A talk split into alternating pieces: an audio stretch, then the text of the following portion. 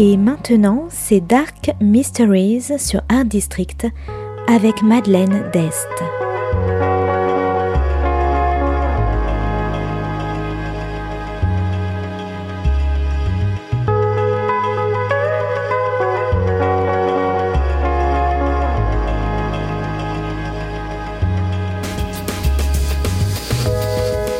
Welcome to Dark Mysteries, a book review show devoted to crime, mysteries, thrillers, and the dark side of human nature.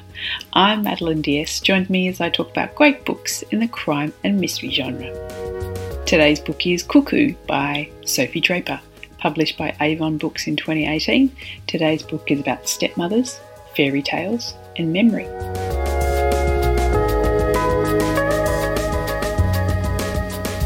Caro has returned to her hometown from London for her stepmother's funeral. After a childhood subjected to abuse by her stepmother, Caro has not been back to the town since she left for university. At the funeral, she sees her estranged older sister, who left home when Caro was nine and never contacted Caro again. Her sister, now based in New York, apologises for her behaviour and asks to start their relationship again. Caro is quietly delighted. With their family home now empty, Caro leaves London and moves in. After leaving her boyfriend, Caro has been living with a friend, and the opportunity to live in the big house and make a fresh start is a big relief. But when she's ignored in the local village, she realises it will not be as easy as she thinks. And as Caro starts to clear out her stepmother's belongings, including an instrument called a pear drum, she is hit with memories of her childhood and the way her stepmother would taunt her. But none of it makes any sense.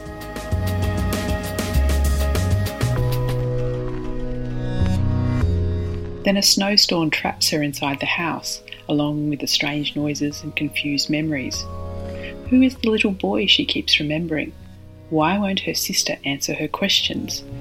And why did her stepmother hate her so much?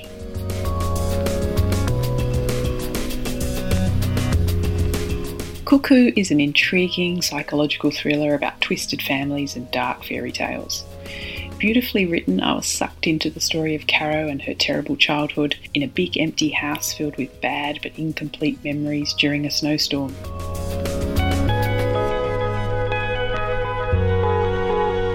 Cuckoo is about madness and what is real, about isolation and the stories we tell ourselves, about family secrets, protection and grief, revenge and betrayal. Caro is complicated and damaged. She lives through her art, finding solace and it's the best way to express herself and make sense of the confusion surrounding her. She's vulnerable and trusting, and all she desires is a normal relationship, which makes her even more heartbreaking.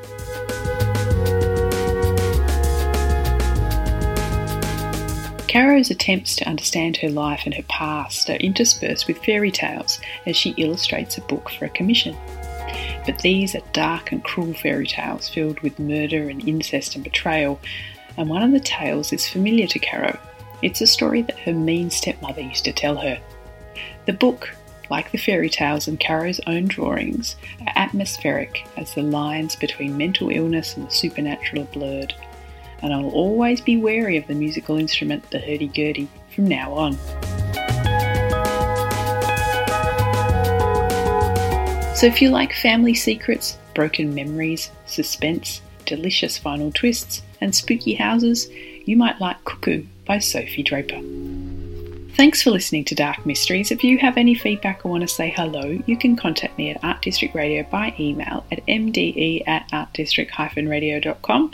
Or if you'd like to listen to past reviews, please go to artdistrictradio.com forward slash podcasts. And until next time, happy reading.